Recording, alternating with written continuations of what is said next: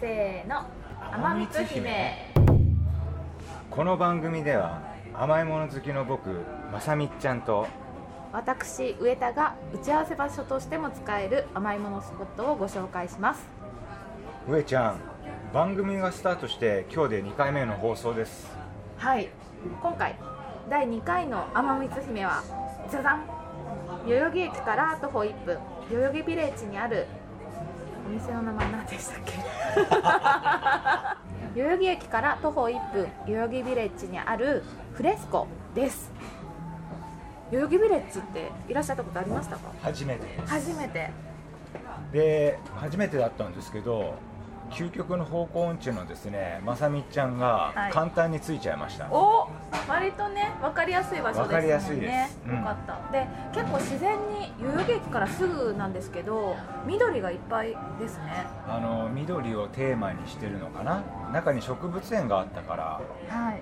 でその間間になんかお店があって、まあ、僕は個人的にディズニーランドに来たみたいな感覚でした。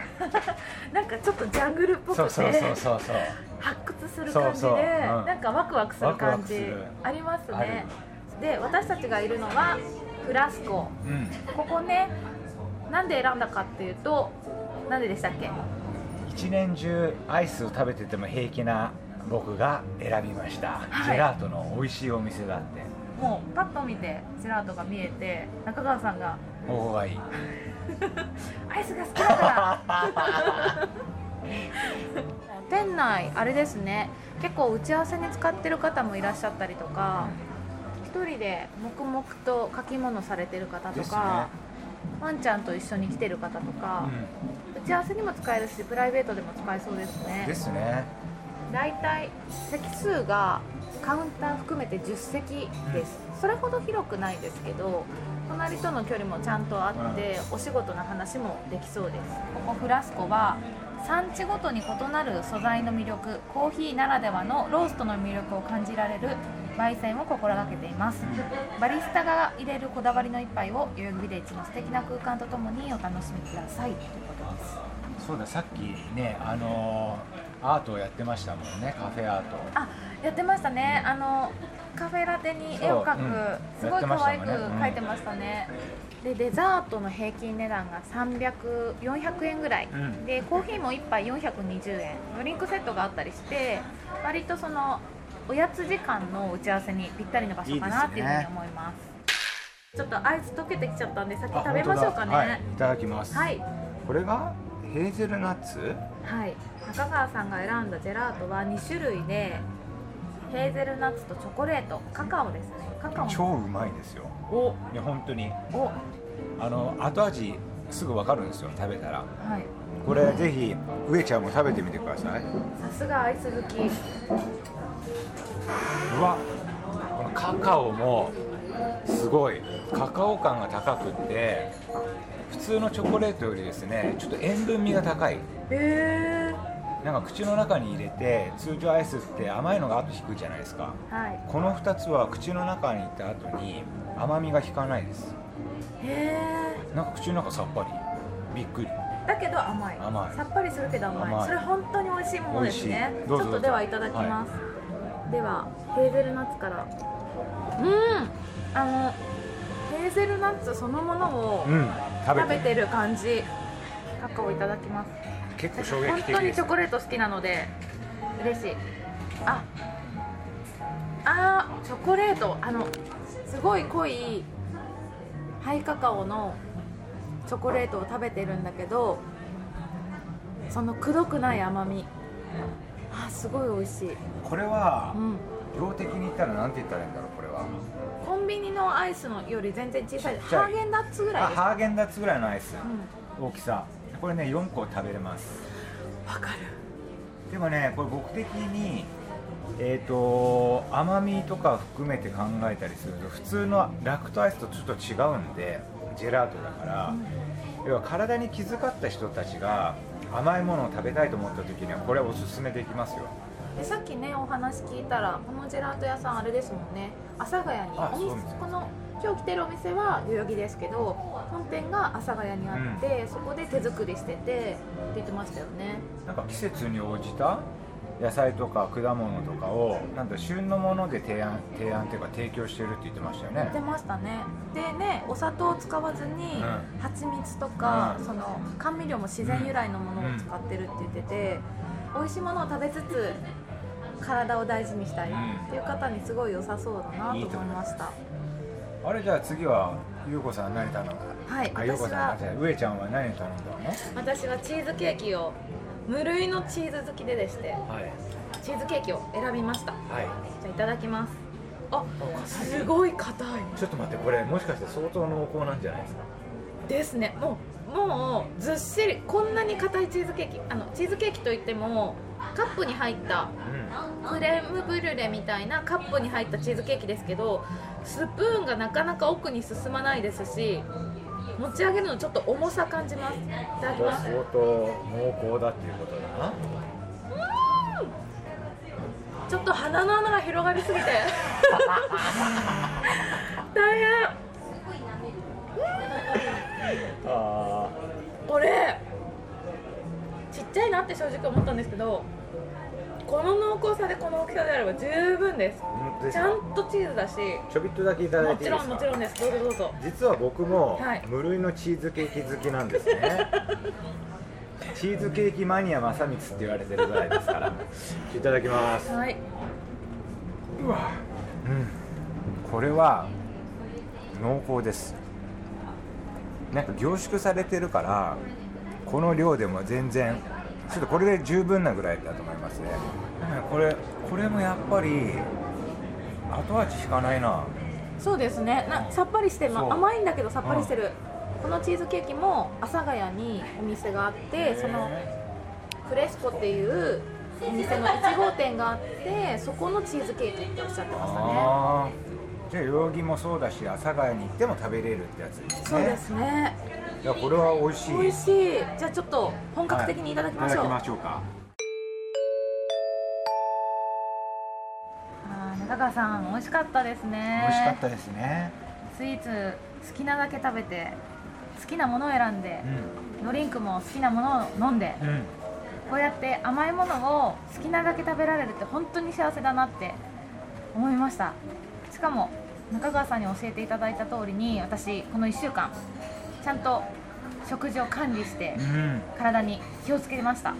あの何をしていたかというと、朝起きて決まった時間に体脂肪と体重を測ってその前の日昨日の食事の食事で何を食べたか何時に何を食べたかっていうのを中川さんに報告毎日しました。で1週間やってみて気づいたんですけど私前はですね結構時間でご飯を食べていたんですよ。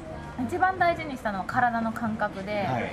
自分のなんか内臓が重いなっていう日にはうん。飲み物だけにしたりとか、あとはあ野菜が食べたいなってなったらお米を少なくしてうん。野菜を食べたりとか、なんか今までとすごい変わったなっていうのは時間で食べていたものをうん。体の感覚を感じて食べるものを選ぶようになったんじゃないかなっていうふうに思ってます。素晴らしいことです。あのーそこを気づいた1週間で気づいた上ちゃんはすごくってこれですね自分の体と向き合うっていうふうなことがすごく大事なんでね。はい。今の発言ってまさに自分の体と向き合ったから分かったものだと思うんですよほとんどの人はそんなこと考えないですからね。